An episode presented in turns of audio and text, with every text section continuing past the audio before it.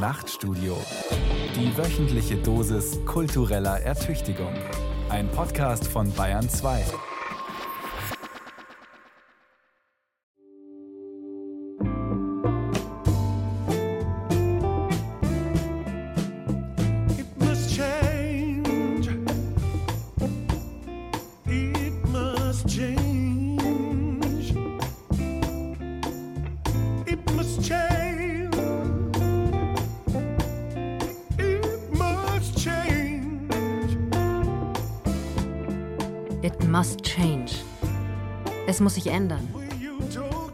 ist das Lied zur Lage.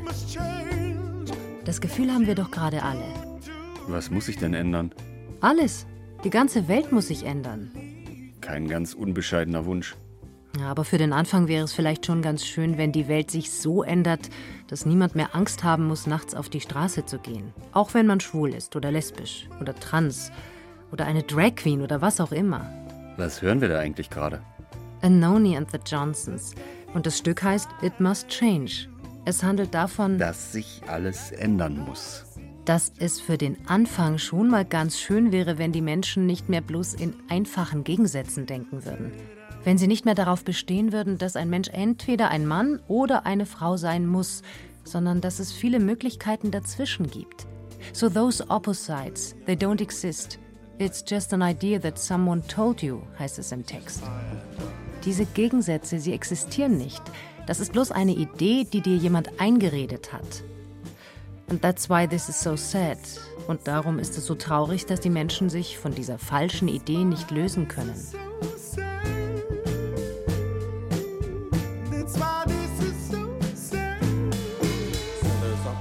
Mein erster Eindruck? Anonis Stimme klingt so, als ob in ihr diese Gegensätze schon aufgelöst wären. Ich könnte jetzt nicht sagen, ob da eine Frau singt oder ein Mann. So muss es gewesen sein, als man die Stimme von Elvis zum ersten Mal hörte. Hat Laurie Anderson gesagt, die Anoni vor etwas mehr als 20 Jahren entdeckte, gemeinsam mit ihrem Mann Lou Reed, der sie dann mit auf Tour nahm. Oder ihn. Damals hieß Anoni noch Anthony. Ihre Band hieß Anthony and the Johnsons. Und mit den Alben, die sie in den Nullerjahren aufnahm, wurde sie zur Galionsfigur eines neuen queeren Pop. Eine Stimme für all jene, die in der Gesellschaft und in der Kultur zu wenig sichtbar und hörbar waren. Wie alle Menschen, auf die der Gegensatz männlich-weiblich nicht angewandt werden kann. und die so viel zur Kultur, zur Popkultur, zur Popmusik beigetragen haben, ohne dass dieser Beitrag jemals gewürdigt worden wäre. Darum heißt das Album von Anoni, auf dem dieser Song It Must Change 2023 erschienen ist, auch My Back was a Bridge for You to Cross. Mein Rücken war eine Brücke, die du überqueren konntest? Das heißt? Sie will sich selber mit ihrer Musik zu einer Brücke machen, über die Menschen woanders hingelangen können. In freie Räume. In Räume, in denen sie ohne Angst sie selber sein können. Einerseits. Und das andere, was sie sagt, ist, Ich will eine Brücke in die Vergangenheit bauen, zu all jenen Pionierinnen und Pionieren der queeren Musik und der queeren Community, die heute schon wieder vergessen sind. Ich bin Musikerin, aber ich bin auch eine Archivarin. Ich bin ein Gedächtnis. Der Song, der klingt wie 70er Soul. Wie Marvin Gaye, Aretha Franklin. das waren ihre Heldinnen und Helden, als sie ein Kind war, sagt Enoni. Ich wurde als Junge erzogen und Jungen war es verboten, Gefühle zu zeigen. Sie sollten cool sein und hart sein. In der Musik habe ich andere Möglichkeiten gefunden. Ich saß vor der Stereoanlage meiner Großmutter und habe ihre Lieder mitgesungen und dazu posiert. Exzentrisch, verschwenderisch, laut. Musik hat mir geholfen, zu mir zu finden. Darum wollte ich schon immer Musikerin werden, wenn du so willst, um der Welt etwas von dem zurückzugeben, womit sie mich einmal beschenkte. Ihre Heldinnen, das waren Nina Simone, Aretha Franklin, Billie Holiday. Sie haben mich gelehrt, mit dem ganzen Körper zu singen und sich mit dem ganzen Körper gegen die Verhältnisse aufzulehnen, die sie erdrückten. Aber vor allem, was diese Frauen der Welt geschenkt haben, das war das Geschenk der Würde. Sie haben gezeigt, wie man in unerträglichen Zuständen ein würdevolles Leben zu führen vermag. Heute nennen wir das Resilienz. Das ist ein wirklich unerhört wertvolles Geschenk. I danced by violent times hard to live, live. Das ist das letzte Stück auf dem Album You Be Free, Du bist frei. Es handelt davon, wie man den Mut nicht verliert, wie man der Verzweiflung entkommt und der Angst, als queerer Mensch, als Schwuler, als Lesbe, als Transperson. Und ein Mittel, um dieser Angst, die ja immer auch eine Angst vor der Einsamkeit ist, um dieser Angst zu begegnen. Ein Mittel, um sich an die lange Tradition der queeren Emanzipation zu erinnern, an all die Menschen, die vor einem schon für die Freiheit gekämpft haben. Und die Geschichte dieser queeren Emanzipation, das ist eben auch eine Geschichte der queeren Musik. Die ist lang. Eigentlich ist sie so lang, dass sie bis an den Beginn der Popmusikgeschichte überhaupt reicht. Das wusste ich nicht. Vermutlich wissen das viele Menschen nicht. Weil der Anteil, den queere Menschen an der Kulturgeschichte gehabt haben, über Jahrzehnte hinweg überdeckt, ausgelöscht, getilgt worden ist. Darum, sagt der Noni, versteht sie sich auch als Archivarin. Sie will Traditionen bewahren, die ansonsten in Vergessenheit geraten.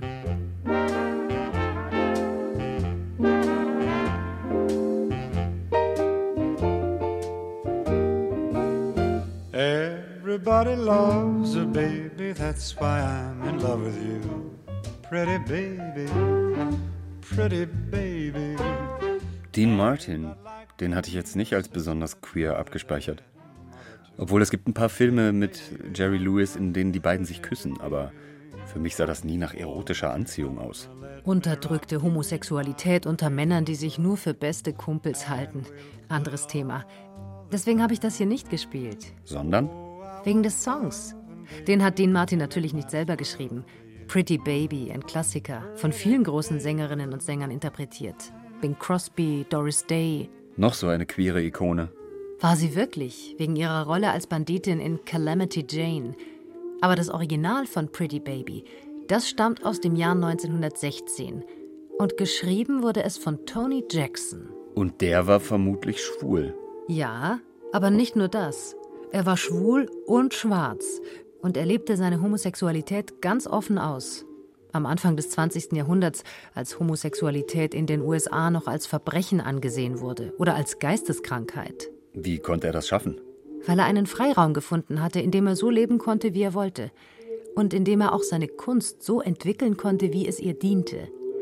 Tony Jackson war Pianist, er spielte Ragtime, später sagte man Jazz, der Begriff kam mitten in seiner Karriere auf, so um das Jahr 1915 herum. Er war also einer der ersten Jazzpianisten. Und am Anfang seiner Karriere spielte er genau da, wo der Jazz entstand, nämlich im Rotlichtviertel von New Orleans. Storyville, das kennt man. Da gab es hunderte von Bordellen zu der Zeit. Und in den Bordellen gab es nicht nur Sex, sondern zum Sex auch Musik. Und für die Musik hatte jeder Puff einen sogenannten Professor. Und einer von diesen Professoren das war Tony Jackson.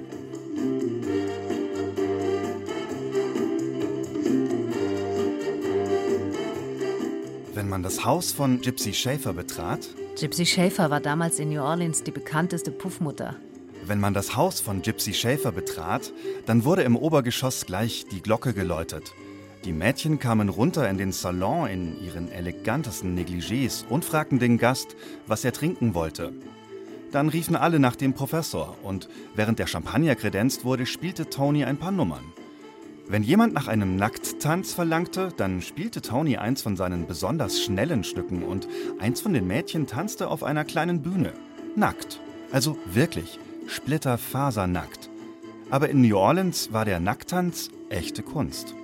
So hat sich das Ende der 30er Jahre der Musikforscher Alan Lomax erzählen lassen. Und zwar von einem Begleiter von Tony Jackson, der selber auch Klavier spielte. Jelly Roll Morton. Der war fasziniert von Jacksons Stil. Seine Stimme hatte einen unfassbaren Umfang. Wenn er eine Melodie aus einer Oper sang, klang er wie ein Opernsänger. Wenn er ein Bluesstück interpretierte, klang er wie ein Bluessänger. Es gibt keine einzige Tonaufnahme von ihm, aber die Zeitgenossen, die ihn beschreiben, sagen alle das Gleiche. Er wechselte vom Sopran zum Tenor, von einer weiblichen zu einer männlichen Stimmanmutung und wieder zurück. Also genau wie Anoni. Genau wie sie. Die Stimme von Tony Jackson war gewissermaßen fluide, nicht festgelegt. Und er selber war auch fluide. Seine Zeitgenossen beschreiben ihn als effeminierten Mann. In seiner Musik wie in seiner Erscheinung wies er die überkommenen Geschlechterrollen zurück Und dass ihm das überhaupt möglich war, lag an dem geschützten Raum, in dem er musizierte. Ein Raum, in dem die Sexualität nicht den rigiden Regeln der Mehrheitsgesellschaft unterworfen war.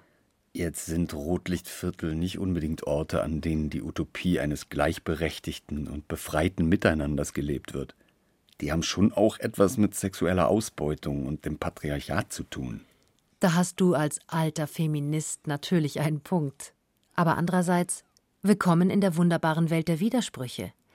Denn tatsächlich sieht man in Storyville auch, was man im 20. Jahrhundert sehr oft beobachten konnte, dass nämlich solche Rotlichtbezirke, in denen Sex zu einer Ware verdinglicht wird, gleichzeitig einen Unterschlupf bieten können, eine Heimat für Menschen, deren Sexualität sich nicht den Normen der Mehrheitsgesellschaft fügt. In Storyville gab es Orte, an denen sich die Crossdresser trafen. Heute würde man sagen, die Drag Queens und Kings. Und es gab Bordelle, in denen sich auch männliche Prostituierte anboten. Und die Freier waren Männer? Ja klar, was sonst? Frauen zum Beispiel. Falls es die gab, ist es nicht überliefert. Ich würde aber schätzen, an diesem Detail hat die Befreiung von den sexuellen Normen des Patriarchats damals ihre Grenze gehabt.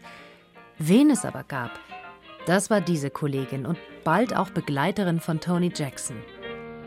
Look what the sun has done to me. It seems there's no more fun. Do me. Why must all the boys act so shy? I have guessed the reason why. I may be as brown as a berry, but that's only secondary, and you can't tell a difference after dark. Alberta Hunter, eine begnadete Ragtime-Sängerin, die trifft Tony Jackson kurz nachdem er von New Orleans nach Chicago umgezogen ist, so um das Jahr 1914 herum. Auch sie hat ihre Karriere in einem Bordell begonnen, in einem besonders krassen, dem Dago Franks in der Southside von Chicago. Da hingen nur die schlimmsten Typen ab. Zuhälter, Schläger, Ganoven. So hat sie sich später einmal erinnert. Aber in dieser Gesellschaft fühlte sie sich sicher. Jedenfalls sicherer als in ihrer Familie, vor der sie geflohen war, vor ihrem gewalttätigen Vater, vor männlichen Verwandten, die sie als Kind missbrauchten. Darum sang sie den Blues, sagte sie. Blues ist das, was Milch für ein Baby ist. Blues ist das, was der Heilige Geist für den Pfarrer ist. Wir singen den Blues, weil unsere Herzen verletzt und unsere Seelen verstört sind. Alberta Hunter wurde eine der ersten großen Blues-Sängerinnen. Sie hat es schon bald aus dem Dago Franks in die teuren Clubs auf der guten Seite der Stadt geschafft und dann sogar auf die großen Bühnen. In den 20ern war sie ein Star. Sie war die erste schwarze Sängerin mit einer weißen Band. Und sie war die erste lesbische Frau, die einen solchen Erfolg erlebte. Und heute weiß kaum noch jemand, wer sie ist. Das erinnert mich an das, was Anoni sagt. Das schwule, lesbische, queere Erbe des Pop ist aus der Geschichte immer wieder getilgt worden. Darum gehört es auch zur Emanzipation in der Gegenwart, das Vergessene zurück ins Bewusstsein zu bringen, Geschichte zu bewahren, Gedächtnisarbeit. Die Geschichte des Blues und des Jazz wird ja gerne als eine Geschichte großer, weißer, heterosexueller Männer erzählt.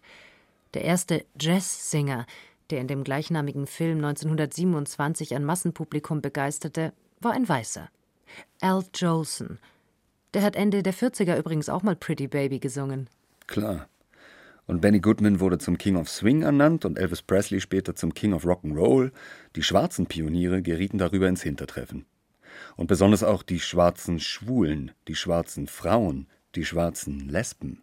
Von denen es gerade in den 20er Jahren einige gab. Die Roaring Twenties, die Harlem Renaissance. Das war insbesondere für schwarze lesbische Frauen eine Zeit der großen Freiheit, eine Zeit des großen Aufbruchs.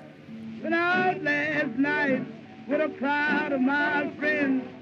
Been mustering women, cause I don't like no men. It's true, I wear and a tie. Makes the wind blow all the while. Cause to say I do it, ain't nobody on me. Gertrude Ma Rainey, der Prove It On Me Blues. Das ist doch eine deutliche Ansage, oder? Letzte Nacht ging ich aus mit ein paar meiner Freunde, das müssen wohl Frauen gewesen sein, denn Männer kann ich nicht leiden. Es ist wahr, ich trage einen Kragen und eine Krawatte. So weht der Wind die ganze Zeit.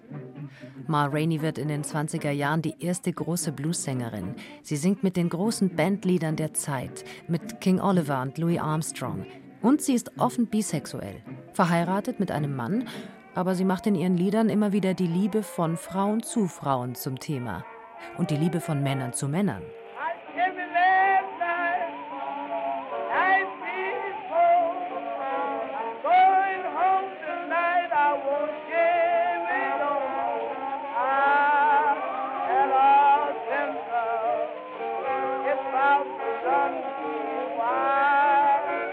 Letzte Nacht wachte ich auf und fand meinen Mann in den Armen einer Sissy.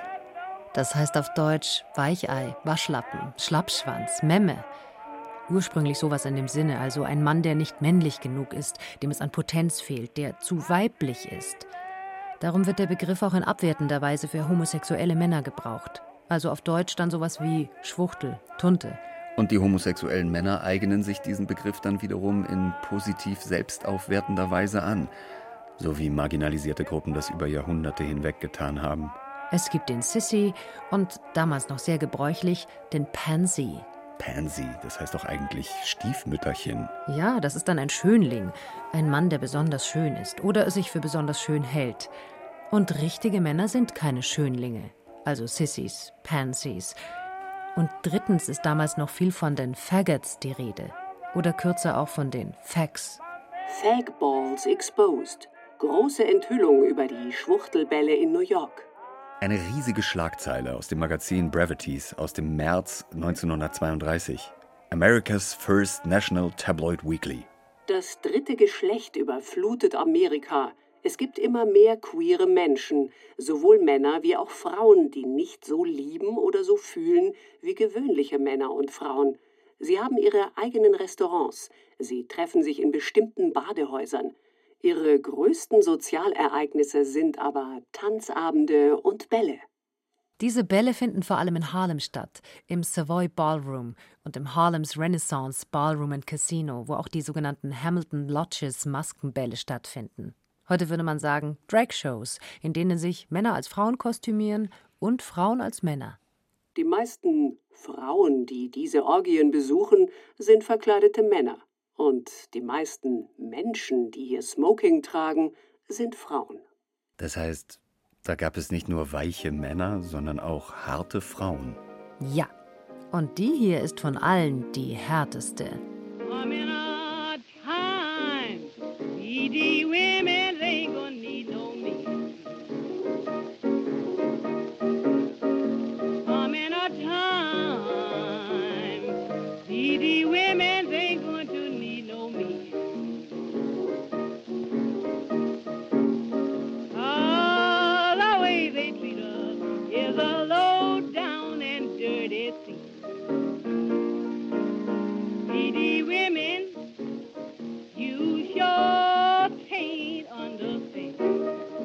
Lucille Bogan, die im längsten Verlauf ihrer Karriere unter dem Namen Bessie Jackson auftrat.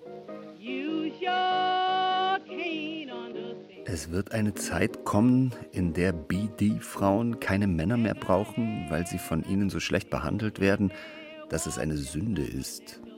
Das verstehe ich. Aber wofür steht das BD? Bulldagger. Bullendolch? Oder Bullendegen, Bullenschwert, was immer du willst. Jedenfalls ist das der Begriff für eine männliche Frau, eine kämpferische, gefährliche, männliche Frau. Gewissermaßen das Spiegelbild zum Phänomen des weiblichen, schwachen, verweichlichten Manns. So wie schwule Männer sich als Faggots oder Pansies bezeichnen, so beginnen lesbische Frauen in der Mitte der 20er sich als Bulldaggers zu bezeichnen. Oder auch als Bulldikers oder als Dykes. Das ist das Wort, das am Ende davon übrig bleibt. In den 70ern sprach man in solchen Fällen von Butch-Lesben, also Frauen mit ausgeprägt männlichen Zügen, Kurzhaarschnitten und, ich würde mal sagen, buschikos-rustikalem Auftreten. Im Unterschied zu Femme-Lesben, die sich betont weiblich oder solchen, die sich androgyn gaben. Schon interessant, dass es das in den 20ern in diesem Ausmaß auch schon gab, also eine so große Vielfalt an sexuellen Identitäten, die sich nicht in das Schema der heterosexuellen Binarität fügten und die, ähnlich wie vorher in New Orleans und in Chicago, deswegen so gut erblühen konnten, weil es in Harlem ein Paralleluniversum des Undergrounds gab. Wobei das jetzt kein Rotlichtviertel war, oder? Nein. Aber du weißt, was das gesellschaftliche Fundament für diese Blüte abgab? Na was? Die Prohibition. Seit 1920 war der Ausschank von Alkohol in den USA illegal. Aber die Leute wollten trotzdem weiter trinken, und die staatlichen Behörden taten insgesamt eher wenig, um den Alkoholgenuss zu unterbinden. Wer feiern wollte, musste bloß den Underground suchen. Der wurde deswegen schnell riesengroß. Es gab bald Tausende von sogenannten Speakeasy-Kneipen, in denen der Fusel unter dem Ladentisch ausgeschenkt wurde, for those who knew gewissermaßen. Und gerade in New York strömten die Leute an solche Orte, die sich am Rand der Gesellschaft befanden, wie zum Beispiel eben in Harlem, und begegneten dort den abgefahrenen, den devianten Typen, den Perversen, wie man das damals so nannte. Offenbar fanden viele Leute, auch sogenannte Normale, diese irgendwie exzessive, orgiastische Welt total aufregend. Leuchtet ein. Deswegen gab es in der Zeit auch eine im Nachhinein erstaunliche Akzeptanz für queere Sexualität aller Art. Die Prohibition wurde 1933 aufgehoben und damit war es dann vorbei mit Queerness unter dem Deckmantel des Alkoholgenusses? Damit war es dann vorbei. Alkohol durfte wieder ausgeschenkt werden, aber nur an ordentlichen Orten, die sich der staatlichen Kontrolle unterwarfen. In Zukunft trank die Mehrheitsgesellschaft dann eben dort, während gleichzeitig die sogenannten Sodomiegesetze verschärft wurden und mit der kurzen Blüte der queeren Sexualität war es vorbei.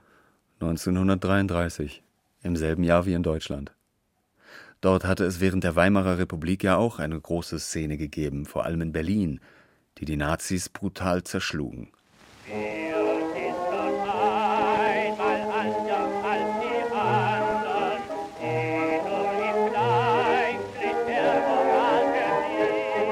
Das Lila Lied von Mischa Spolianski, 1920 erschienen, die erste Hymne der Schwulenbewegung.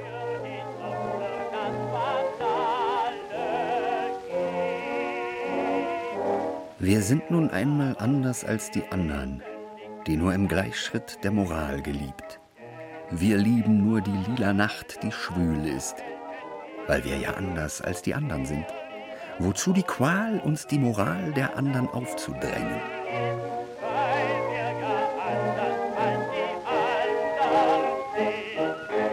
Wow. Das ist eine vollwertige Empowerment-Hymne. 1920 in Deutschland. Das ist wirklich erstaunlich. Die Lage war natürlich ganz anders als in den USA. Aber irgendwie war sie auch wieder vergleichbar. Nach dem Ende des Weltkriegs 1918 war die autoritäre Gesellschaft des Kaiserreichs zusammengebrochen. Zumindest in Berlin blühte auf den Ruinen der alten Ordnung eine vorübergehend befreite Gesellschaft. Eine Gesellschaft, in der alles möglich schien. Auch in sexueller Hinsicht. In Berlin, so hat mal jemand geschätzt, gab es in den 20er Jahren mehr Schwulen- und Lesbenbars als im New York der 80er Jahre. Da gab es zum Beispiel den Schwulenclub Eldorada und den sogenannten Damenclub Pyramide. Da verkehrte die lesbische Starsängerin des Jahrzehnts, Claire Waldorf, mit ihrer Lebensgefährtin Olga von Röder. Kenn ich. Ach Gott, was sind die Männer dumm, war ihr Hit. Der wird bei Goldene Zwanziger Partys bis heute gespielt. Das Stück hier ist eigentlich noch besser. Raus mit den Männern von Claire Waldorf. Es weht durch die ganze Historie ein Zug der Emanzipation. Es weht durch die ganze Historie ein Zug der Emanzipation. Vom Menschen bis zur Infusorie, überall will das Weib auf dem Thron. Was die Männer können, können wir schon lange. Und vielleicht eine ganze Ecke mehr. Was die Männer können, können wir schon lange. Und vielleicht eine ganze Ecke mehr. Raus mit den Männern aus dem Reichstag. Und raus mit den Männern aus dem Landtag. Und raus mit den Männern aus dem Herrenhaus. Wir machen draus ein Frauenhaus. Raus mit den Männern aus dem Reichstag und raus mit den Männern aus dem Landtag und raus mit den Männern aus dem Herrenhaus. Wir machen draus ein Frauenhaus. Sie müssten längst schon fort sein. Raus mit Männern aus dem Bau und rennt in die Dinger mit der Frau. Mit der Machtübernahme der Nationalsozialisten endete auch das subkulturelle Leben in Berlin und in Deutschland. Queere Treffpunkte wurden geschlossen, schwule Männer verhaftet, in Konzentrationslager gesteckt. Wer konnte, floh ins Ausland. Manchen gelang dort eine Karriere, wie der bisexuellen Marlene Dietrich. Andere verzweifelten, vereinsamten, starben allein. Und wurden vergessen. Dieser Geschichtsbruch ist natürlich in Deutschland extrem, diese kurze Epoche der queeren Befreiung in den Zwanzigern. An die kann sich in Deutschland auch nach dem Ende des Zweiten Weltkriegs, nach dem Ende der nationalsozialistischen Herrschaft kaum jemand mehr erinnern. Die 50er und 60er Jahre sind eine Zeit der absoluten Restauration in Deutschland, der Miefigkeit, der sexuellen Verklemmtheit. Das ist in den USA nicht wesentlich anders. Es gibt auch hier in den 50ern und 60ern überhaupt keine schwulen oder lesbischen oder bisexuellen Rock- und Popstars, die sich offen zu ihrer Sexualität bekennen würden. Mit einer Ausnahme: Janis Joplin. Aber es gibt immerhin ab Mitte der 60er eine Reihe von männlichen Rock- und Popstars, die an einer anderen Art von Männlichkeit arbeiten. Die Beatles werden mit ihren Pilzköpfen berühmt, Langhaarfrisuren, die bis dahin nur Mädchen trugen, die Hippies lassen sich lange Haare wachsen und entdecken die weibliche Seite an sich. Die Gegenkulturen der 60er versammeln junge Menschen, die anders sein wollen als ihre Eltern, anders als der Rest der Gesellschaft. Der bildende Künstler Mike Kelly beschreibt das so: In der Gegenkultur identifizierten sich weiße Jugendliche auf sehr weitreichende und empathische Weise mit dem Konzept von Andersheit. Und die Frau war das andere schlechthin. Wenn Amerikas größtes Problem darin bestand, dass es militaristisch, patriarchal und männlich geprägt war, dann musste das probate Gegengift in einem Bündnis mit dem prototypisch Femininen zu finden sein. Die radikale Kultur dieser Zeit kennt viele Zurschaustellungen einer so verstandenen Feminität, Pazifismus, lange Haare, Blumenklamotten, als Zeichen von Widerstand. Was für das Feminine galt, traf auch auf männliche Homosexualität zu, denn beide vermischten sich im populären Verständnis. Wenn das Weibliche das andere ist, dann ist der Homosexuelle doppelt anders. Er ist unnatürlich. In diesem unbedingten Willen zum Anderssein, schreibt Mike Kelly, wurzelt die Konjunktur schwuler Posen in der Popkultur am Ende der 60er Jahre. Frank Zappa lässt sich in Frauenkleidern fotografieren. Selbst Mick Jagger tritt jetzt im Fummel auf und gibt sich irgendwie schwul. Und David Bowie macht sich, noch eine weitere Drehung des Andersseins zum bisexuellen außerirdischen Ziggy Stardust.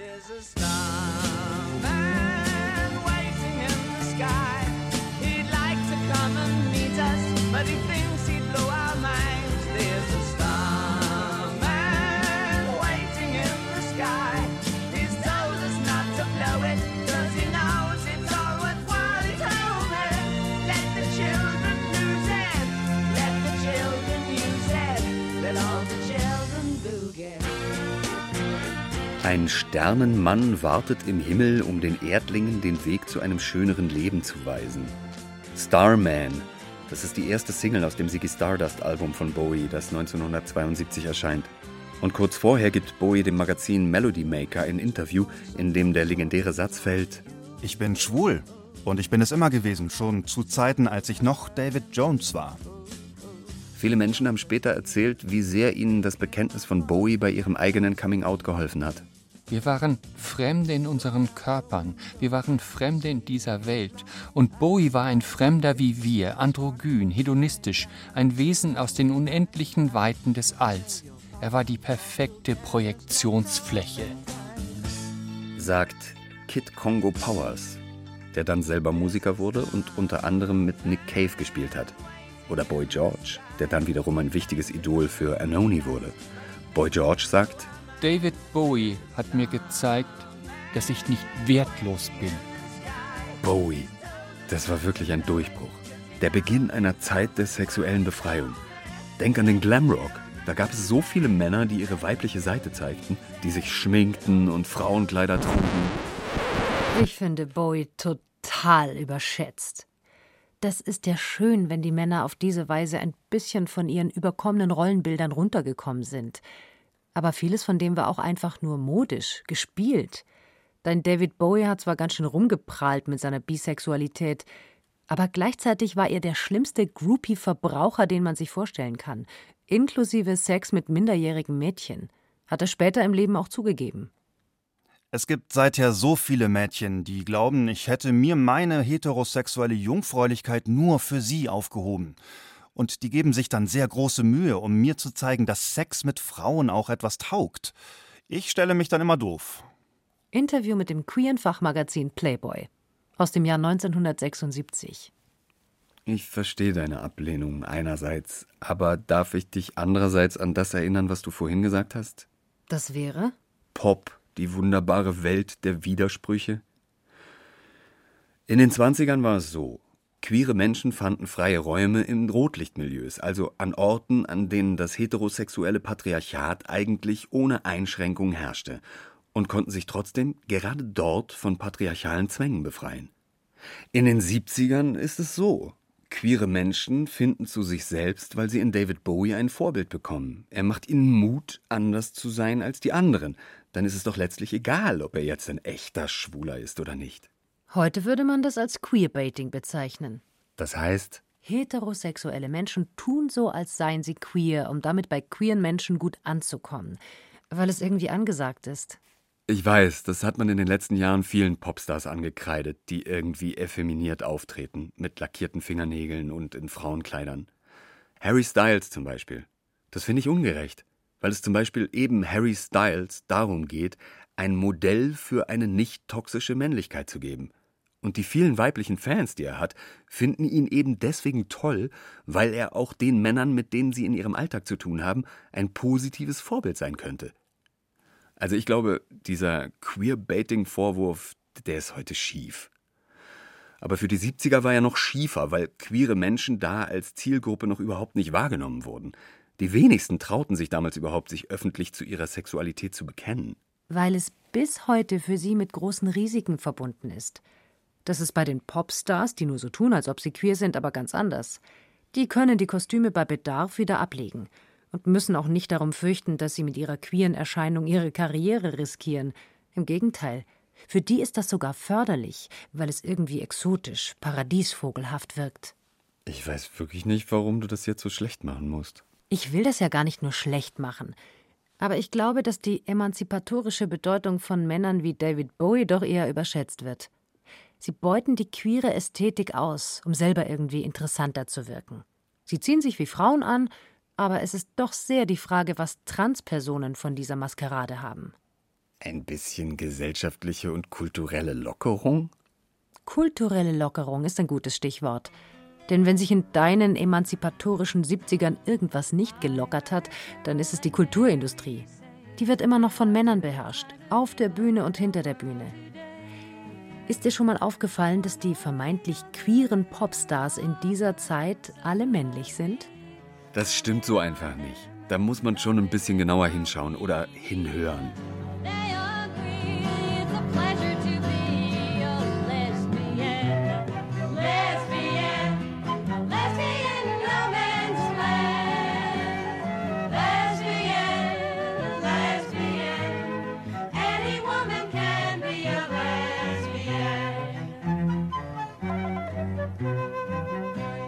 From a Gay Head. Das ist ein Lied von der amerikanischen Folksängerin Alex Dobkin aus dem Jahr 1973 von ihrem Debütalbum Lavender Jane Loves Women. Ein ganz klarer Empowerment-Song. Wenn ich dann nochmal den Refrain zitieren darf. Lasst uns in einem Land ohne Männer leben. Jede Frau kann eine Lesbe sein. Das ganze Album handelt von lesbischer Liebe. Das ist doch ein deutliches Zeichen. Fast gleichzeitig mit dem Coming Out von Bowie. Ja. Und was ist der Unterschied zwischen Alex Dobkin und David Bowie? Sie ist im Nachhinein betrachtet nicht ganz so berühmt geworden wie er? Nicht ganz. Naja. Erstmal war sie wirklich lesbisch. Sie hat das nicht als Teil eines Rollenspiels betrachtet, sondern das war etwas, das für sie wirklich existenziell ist. Und richtig, sie wurde bei weitem nicht so berühmt wie ihr pseudo-schwules Pendant. Tatsächlich hat sie für ihr Debüt nicht mal einen Plattenvertrag bekommen, obwohl sie fast ein Jahrzehnt lang darum gekämpft hat. Stimmt. 73 war sie schon eine ganze Weile dabei. Sie ist im Greenwich Village mit dem jungen Dylan aufgetreten. Aber während um sie herum alle Folkies Karriere machten, blieb Dobkin irgendwie auf der Strecke. Musik über Frauen, die Frauen lieben, das hatte für die männlichen Musikmanager, wie sagte man damals so, das hatte kein Potenzial. Also gründet sie ihre eigene Plattenfirma, die heißt Women's Wax Works und ist tatsächlich das erste Label, das vollständig in Frauenhand ist und auf dem ausschließlich Frauen veröffentlichen. In der Band von Alex Dobkin gibt es ausschließlich Musikerinnen. Und ihr erstes Konzert geben sie im Women's Center in Manhattan, in dem nur Frauen als Publikum zugelassen sind. Da haben wir wieder die Idee des Safe Space, also des geschützten Raums, in dem die patriarchalen Gesetze nicht gelten. Gar nicht so unähnlich den Szenen, in denen sich am Anfang des 20. Jahrhunderts die queeren Menschen getroffen haben – nur dass das eben diesmal keine schon existierenden, halbweltlichen kriminellen Milieus sind, in denen man Unterschlupf findet, sondern Milieus, die von den Betroffenen selber hergestellt werden. Alex Dobkin hat immer wieder gesagt, es geht ihr in ihrer Musik überhaupt nicht darum, irgendwelchen Männern irgendwas zu erklären, sondern darum, Musik von lesbischen Frauen für lesbische Frauen zu machen. Darum hat sie, und das finde ich jetzt wirklich eine nachhaltige emanzipatorische Geste, darum hat sie eine kulturelle Infrastruktur mitbegründet, die völlig autonom war von den patriarchalen Strukturen der sonstigen Kulturindustrie. Bis hin zu dem jährlichen Women's Music Festival in Michigan, das 1976 etabliert wurde, auf dem ausschließlich Frauen auftreten durften und im Publikum, in den Technik-Crews, wo auch immer auf dem Gelände, ausschließlich Frauen erlaubt waren eine Pionierin, die Freiräume für Frauen geschaffen hat. Damit hat sie sicher Probleme gelöst. Aber nach einer Weile hat sich dann auch gezeigt, dass sie damit neue Probleme geschaffen hat. Wie meinst du das? Wenn du Freiräume für bestimmte Gruppen von Menschen schaffst, dann geht das ja nur, indem du alle Menschen, die nicht zu dieser Gruppe gehören, ausschließt. Klar. In die Frauencafés, die es in den 80ern während meiner Studienzeit gab, durften Männer nicht hinein. Das ist ja auch völlig richtig so. Aber wie verhält es sich mit den Menschen, die zu den, wie Magnus Hirschfeld das am Anfang des 20. Jahrhunderts formuliert hat, sexuellen Zwischenstufen gehören? Wie ist es mit Transsexuellen, mit Transgender-Menschen? Ach so, die alte Frage, ob auch eine Transfrau eine Frau ist. So alt ist die Frage gar nicht. Die wurde 1991 erstmals zu einem Thema, das die Gemüter erhitzte. Und zwar auf dem Women's Music Festival in Michigan, wo nämlich einer Transfrau, Nancy Burkholder, der Zugang zum Gelände verwehrt wurde, mit dem Argument, dass dieses Festival einen Safe Space für Frauen bieten sollte, und zwar ausschließlich für Frauen, die als Frauen geboren wurden. Women born women, weswegen Frauen, die als Männer geboren worden waren, draußen bleiben mussten. Und das gab Ärger. Das führte jedenfalls dazu, dass eine Gruppe von sagen wir mal, transfreundlichen Feministinnen im folgenden Jahr 1992 beim Festival zu einer Protestaktion auflief. Sie trugen Buttons mit der Aufschrift Friends of Nancy oder auch Bisexual, Transsexual, Meat-Eating, Lipstick-Wearing, Leatherdyke from Hell. Und sie verteilten Fragebögen, auf denen die Besucherinnen sagen sollten, ob sie sich von Transfrauen bedroht fühlten und wenn ja, woran sie denn Transfrauen erkennen würden. Nach Angaben der Aktivistinnen stimmte eine große Mehrheit der Besucherinnen dafür, dass Transfrauen auf jeden Fall zu ihnen gehören. Zumal sich ja ohnehin nicht erkennen lässt, ob sie welche sind oder nicht. Es sei denn, man würde jetzt dort irgendwo auf diesem Festival im Wald noch einen spontanen Gentest durchführen, was aber schon aufgrund der technischen Anforderungen an Gentests irgendwie schwierig ist. Woraufhin die Veranstalterinnen des Festivals was taten? Woraufhin die Veranstalterinnen des Festivals unbeirrt bei ihrer Position blieben. Nichts mit Trans hier, wir brauchen Freiräume für Frauen, die als Frauen geboren wurden. Und wer was anderes will, kann ja woanders hingehen. Das war übrigens auch die Meinung von Alex Dobkin. Das Festival lief dann noch bis 2015, aber in den letzten Jahren firmierte es nicht mehr als Freiraum von feministischen Pionierinnen, sondern als Jahrestreffen der TERFs. Das heißt? Der Trans-Exclusionary Radical Feminists. Also all jener Feministinnen, die nach Ansicht ihrer Kritikerinnen und Kritiker all jene aus ihren Reihen ausschließen wollen, die nicht zu den echten oder wahren oder wie auch immer biologisch definierten Frauen gehören. Damit beginnt die Spaltung des Feminismus, die uns bis heute beschäftigt. Und die so schädlich für die gemeinsame Sache ist. Eine Spaltung übrigens, die es in dieser Form unter schwulen Männern in der schwulen Community nie gegeben hat. Hat es nicht? Nein, wenn man so will, die Geburtsstunde der schwulen Emanzipation nach dem Krieg, das waren ja die Stonewall Riots 1969 in New York, als nämlich die Schwulen im Greenwich Village erstmals geschlossen gegen die ständigen Razzien in ihren Bars aufbegehrten. Das Ganze ging los in der Stonewall Bar in der Christopher Street im Greenwich Village. Deswegen wird bis heute der Christopher Street Day begangen. Und eine der wichtigsten Aktivistinnen aus dieser Szene, das war Marsha P. Johnson, eine Transfrau und Drag Queen – geboren unter dem Namen Malcolm Michaels Jr., die seit Mitte der 60er, und da haben wir jetzt nochmal den Rotlichtbezirk, als Prostituierte arbeitete, als Drag Queen in Drag-Shows auftrat und seit den 70ern dann Streetwork mit obdachlosen Transkids machte. Sie war die Street Queen von Greenwich Village, eine ungeheuer einflussreiche und beliebte Persönlichkeit. Sagt Enoni über sie. Es geht die Legende, dass sie es war, die den ersten Stein 1969 bei den Stonewall Riots warf. In den 70ern gründete sie eine Gruppe namens STAR, Street Transvestite Action Revolutionaries. Sie arbeitete als Prostituierte und von dem Geld, das sie dabei verdiente, mietete sie Wohnungen für die obdachlosen Transgender Kids. Sie war eine Heldin. Sie starb 1992. Man fand sie tot im Hudson River. Singing,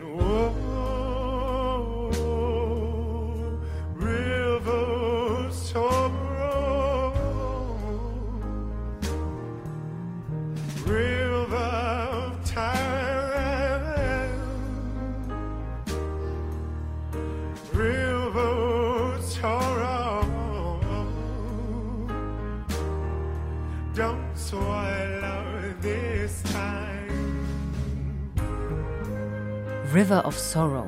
Das ist ein Lied, das Anoni mit ihrer Band Anthony and the Johnsons ihr gewidmet hat. Und natürlich ist auch der Bandname The Johnsons eine Hommage an sie. Auf dem aktuellen Album der Gruppe, über das wir am Anfang schon geredet haben, ist Marsha P. Johnson auf dem Cover zu sehen. Auch das gehört zur Erinnerungsarbeit von Anoni, an diese Heldin zu erinnern und an diese Art der Solidarität. Schwule und Transmenschen kämpften seit den 70ern gemeinsam gegen die staatliche Repression während offenbar viele Lesben und Feministinnen mit Transmenschen große Schwierigkeiten hatten. Irgendwie ja bis heute. Ein befremdliches Bild, das auch nicht richtig Mut macht. Woran liegt das? Auch ich muss daran ziemlich knabbern. Ich glaube, es gibt zwei mögliche Antworten auf diese Frage oder zwei Aspekte, die dabei eine Rolle spielen.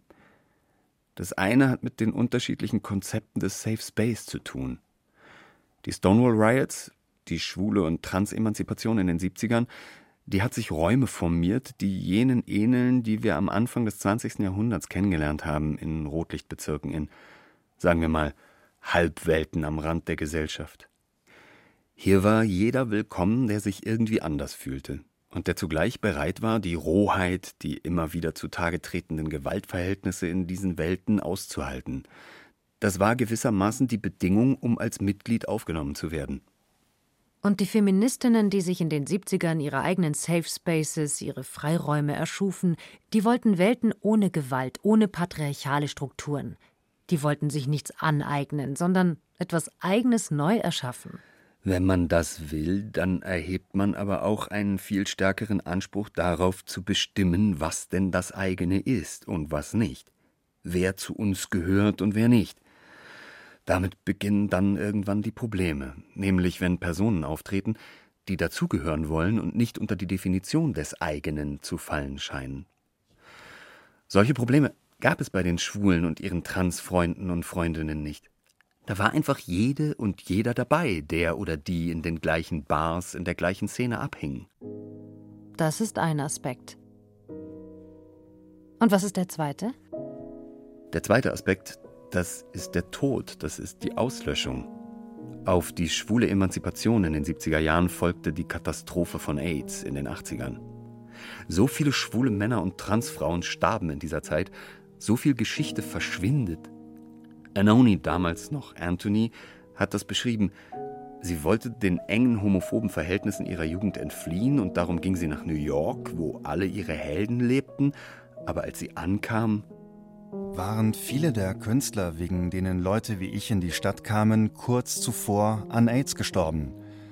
Wir studierten ihre Arbeit auch, um sie zu bewahren, zu archivieren, in Erinnerung zu halten.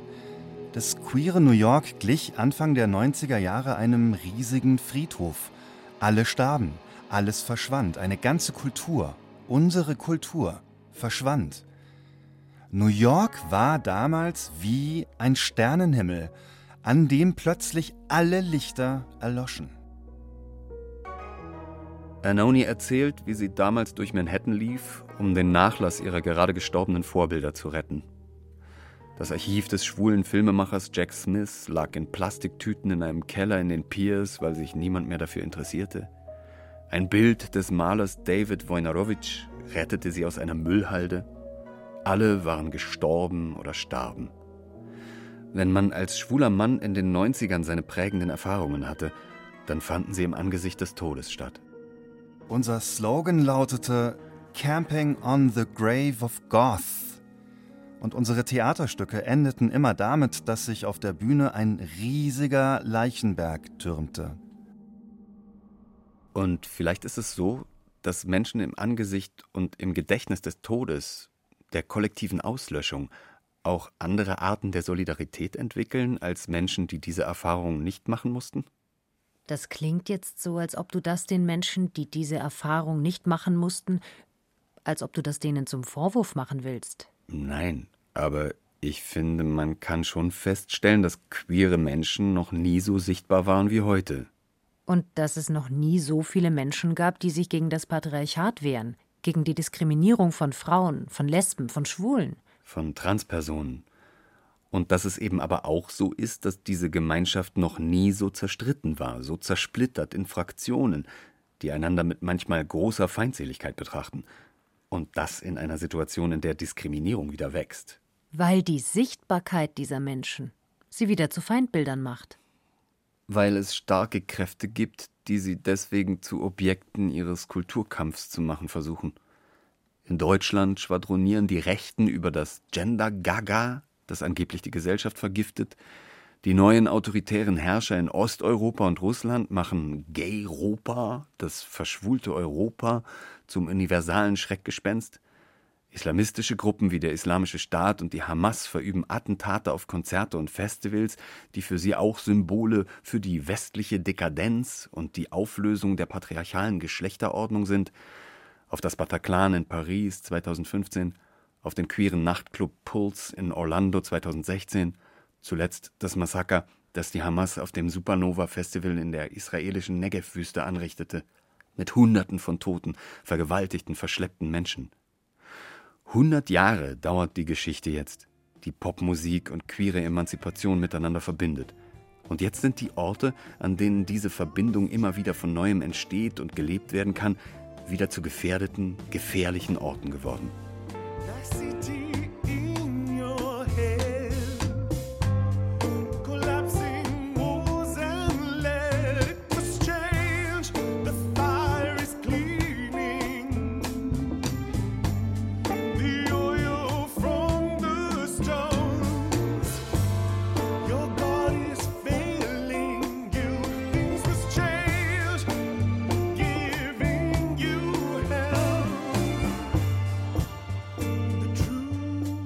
Must change, heißt es in dem Lied von Anoni, das wir am Anfang gehört haben und jetzt zum Schluss nochmal hören.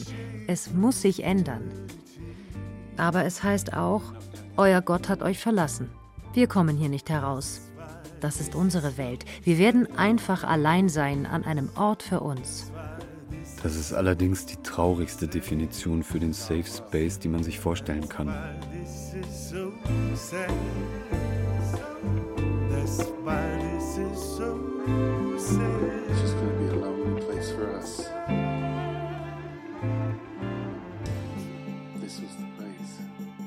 Einerseits ist der Blick zurück einer der Ermutigung. So viel gab es schon, so viel war möglich. Aber der Blick zurück zeigt eben auch, wie verletzlich die Errungenschaften, die Safe Spaces waren, und dass in ihnen keineswegs immer paradiesische Zustände herrschten. Bordelle sind kein Garten Eden der Sexualität. Frauen, die sich mühsam als das andere Geschlecht feiern lernen mussten, tun sich schwer damit, noch ganz andere Geschlechter willkommen zu heißen. Der Blick zurück ermutigt und verunsichert. Mehr Vielfalt beim Geschlecht zuzulassen, ohne den Wunsch nach Sicherheit zu missachten. Eine verdammt schwierige Aufgabe. Aber eine, der wir uns stellen müssen. Denn viel schlimmer als interne Streitigkeiten ist das, was von außen an neuem und altem Hass uns entgegenschlägt. Der Kampf ist nicht gewonnen. Aber auch nicht verloren. Noni wurde in einem Interview gefragt, ob sie noch Hoffnung hat, was Hoffnung für sie heute bedeutet. Vielleicht sollten wir ihr für heute das letzte Wort überlassen. Was heißt Hoffnung? Hoffnung ist für mich keine Kategorie mehr, in der ich denke.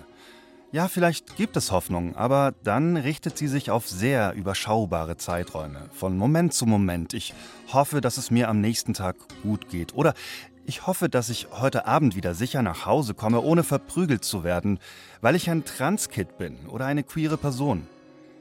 In den Nullerjahren konnten wir vielleicht darauf hoffen, dass die Gesellschaft freier und offener wird.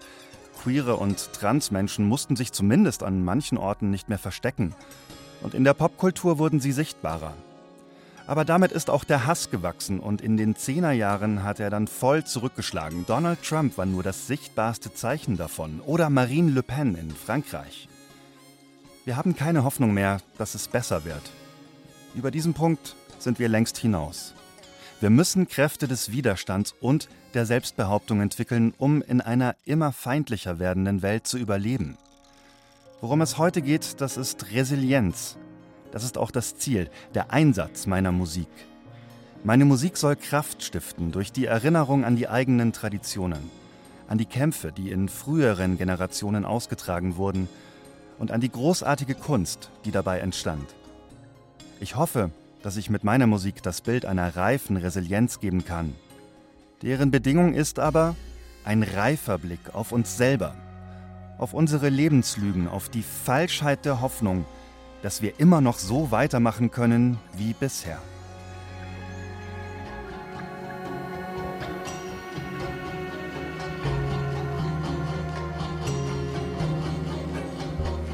Return to Gender, eine queere Popgeschichte von Jens Balzer.